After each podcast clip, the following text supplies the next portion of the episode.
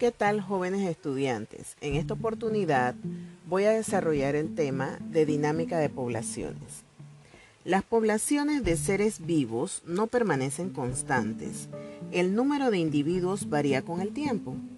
La población aumenta con el nacimiento de nuevos individuos y la llegada de inmigrantes procedentes de otras poblaciones.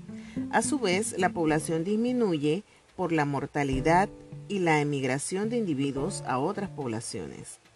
La variación del número de individuos de una población en el tiempo se estudia por la dinámica poblacional, que es una parte de la demografía incluida a su vez en la ecología de poblaciones. El uso de modelos matemáticos constituye una herramienta eficaz para estudiar el cambio en el tamaño de las poblaciones con el tiempo bajo parámetros reales o figurados. Aunque existen modelos que trabajan con individuos sin reconocer distinciones de edad, sexo o tamaño, en muchas ocasiones es necesario reconocer clases de edad o tamaño para estudiar con mayor detalle el crecimiento de una población o los efectos de la gestión. En una población no todos los individuos son iguales. Algunos son demasiado jóvenes para reproducirse y presentan incluso diferentes tasas de sobrevivencia. Desde el punto de vista de la conservación de las poblaciones, resulta de gran interés la utilización de modelos matriciales que permitan reflejar estas diferencias entre clases de edad. Por otro lado, la dinámica de población juega un papel en el destino de las bacterias fecales que se descargan en las aguas superficiales, así como en la eficiencia de los microorganismos durante el tratamiento biológico y en las interacciones sustrato-organismo durante la limpieza de suelos contaminados. Otras aplicaciones incluyen el control de las algas invasoras que crecen en los lagos, la biomanipulación como una forma de administrar la calidad del agua superficial y la transferencia de químicos tóxicos a través de la cadena alimentaria. Es posible mejorar nuestra habilidad para administrar y proteger el medio ambiente a través de la comprensión de la dinámica de población por ejemplo, al simular o modelar respuestas que dan las poblaciones a los estímulos medioambientales. En el estudio de la dinámica de población es importante recordar que como otros organismos, los seres humanos representan una población, una población que puede crecer de manera exponencial y experimentar el estrés que significa aproximarse a su capacidad de persistencia.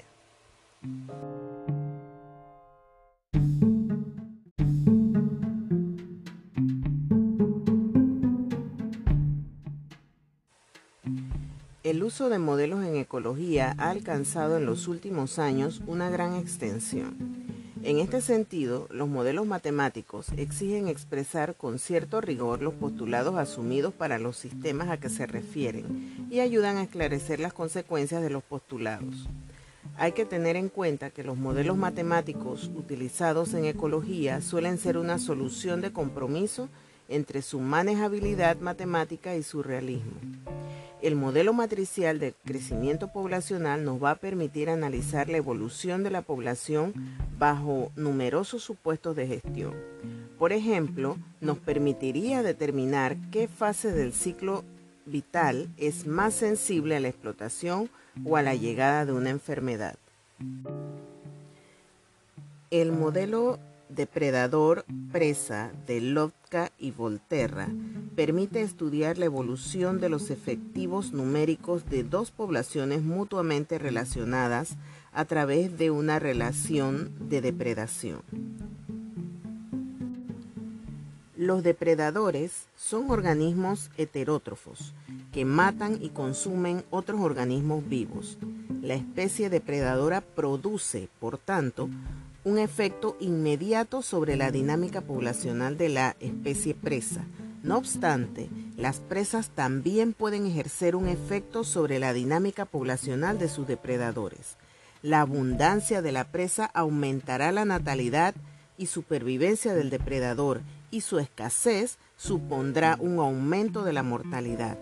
Esta mutua interdependencia sugiere que una población de depredadores solo puede aumentar si lo hace la de su presa y disminuirá inevitablemente en caso contrario. Por otra parte, la población de la presa disminuirá si la población de depredadores es elevada y podrá aumentar cuando ésta baje. De esta manera, las poblaciones de depredadores y presas, en lugar de permanecer estables, oscilan alrededor de un valor medio formando ciclos poblacionales. Lotka y Volterra desarrollaron fórmulas matemáticas referentes a la influencia mutua de una población depredadora y su presa.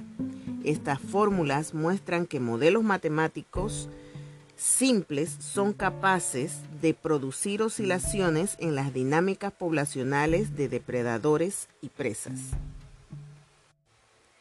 La predicción del modelo de un ciclo continuo de las poblaciones depredador-presa es poco realista, al igual que muchas de sus asunciones. Poblaciones de crecimiento ilimitado, falta de saciado del depredador y respuesta inmediata del crecimiento poblacional a las variaciones en los tamaños poblacionales de depredadores y presas. No obstante, el modelo nos muestra que es posible explicar la existencia de ciclos recíprocos en poblaciones de depredadores y sus presas con modelos matemáticos sencillos. Desde el punto de vista de la teoría, nos sugiere que los ciclos poblacionales pueden producirse por la mutua interacción entre especies sin recurrir a fuerzas externas como la variación climática.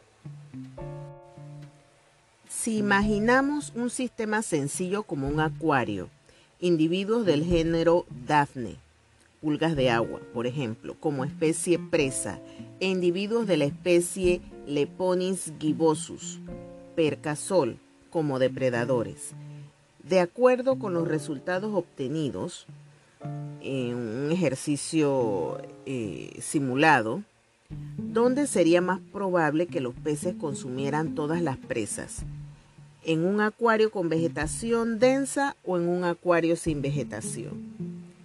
¿Qué conclusiones para la estabilidad del sistema tiene la inclusión de un hábitat más complejo con mayor refugio para las presas? ¿Y la simplificación estructural de un sistema? Si tenemos una especie de pulgón, que es una plaga en nuestros cultivos de flores ornamentales, y tenemos que decidir la inclusión en nuestros invernaderos de un depredador con baja eficacia de depredación y transformación o bien uno con valores altos de ambos parámetros, ¿cuál de los dos elegirías? Piensa y puedes justificar tu respuesta basándote en las simulaciones del modelo depredador presa Lotka-Volterra. Cuando dos especies diferentes utilizan el mismo recurso y éste se encuentra en condiciones limitantes, se dice que estas dos especies compiten por ese recurso. Estos recursos pueden ser los nutrientes, la luz, etc. En estas condiciones pueden coexistir o una desplazará a la otra. Si coexisten, pueden mantener la misma población que cuando se encontraban separadas. Lotka y Volterra desarrollaron fórmulas matemáticas referentes a las poblaciones en competencia. Estas fórmulas indican que solo sobrevive una especie, produciéndose la eliminación de una de las poblaciones debido a la competencia y la separación o diferenciación de sus respectivos nichos. Este este principio de exclusión competitiva se denomina principio de Gauss. Simultáneamente, dos especies se encontrarán compitiendo. Esto daría lugar a un efecto negativo en el crecimiento de la población de esta especie, tanto mayor cuanto más alto fuese el número de individuos de la otra.